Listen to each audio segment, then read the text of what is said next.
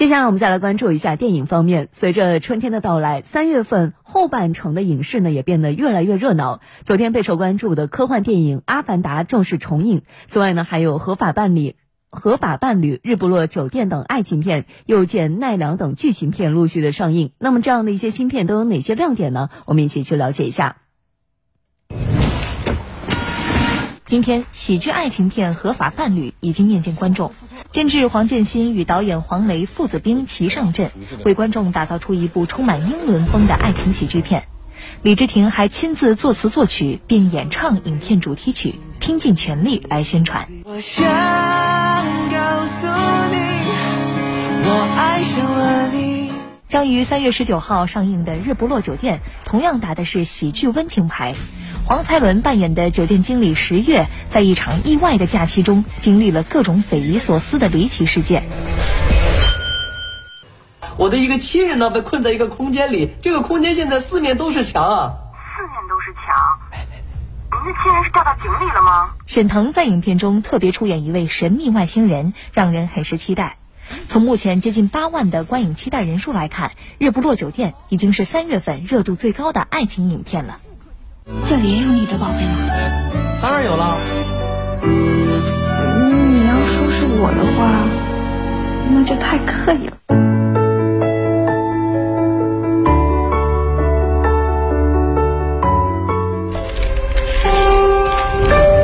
大好きなお母さん、お元気ですか？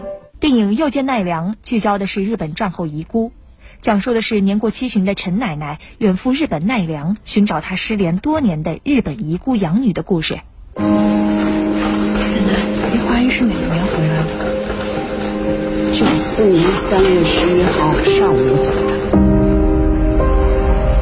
影片由贾樟柯和何濑直美联合监制。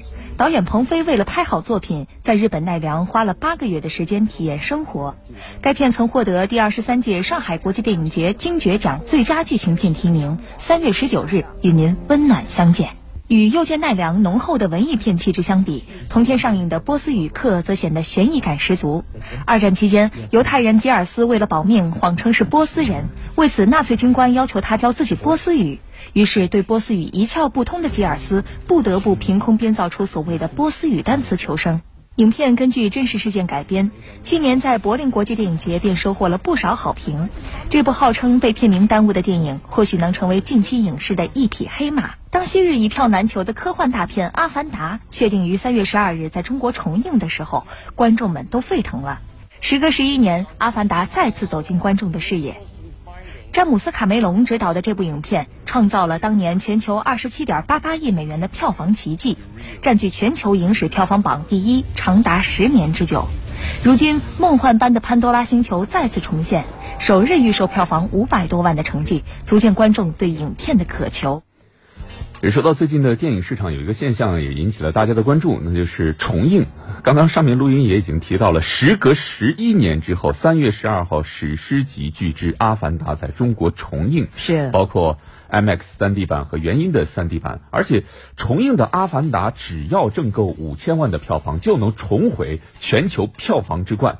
哎，巧的是，《指环王》三部曲也宣布将在近期重映，以全新的 4K 版与观众见面。嗯，其实想一下，这些重映的超级大片，说白了就是新瓶装旧酒。嗯，而真正引人关注的，其实不是酒，而是这焕然一新的瓶子。哎，说白了，这些重映的大片，利用的就是现在最为先进的技术，重新制作了后期，打造更为震撼的视听效果。没错，不过尽管搬出如此的噱头，但近期海外大片密集的重映现象，还是引起了广大影迷的呃这个疑问啊，是不是好莱坞的精英们创作力枯竭了，需要靠经典的 IP 冷饭热炒来赚点剩余价值？而且这样的炒经典的剩饭啊是现饭，真的是能赚到第二波钱吗？其实说起来，重映这次也并非是首次。此前呢，就有像一二年三 D 版的《泰坦尼克号》，还有一九年十一月份的《海上钢琴师》等等。整体而言，国内的重映票房其实都不是那么的亮眼，只有极少部再掀了这个传播的热潮。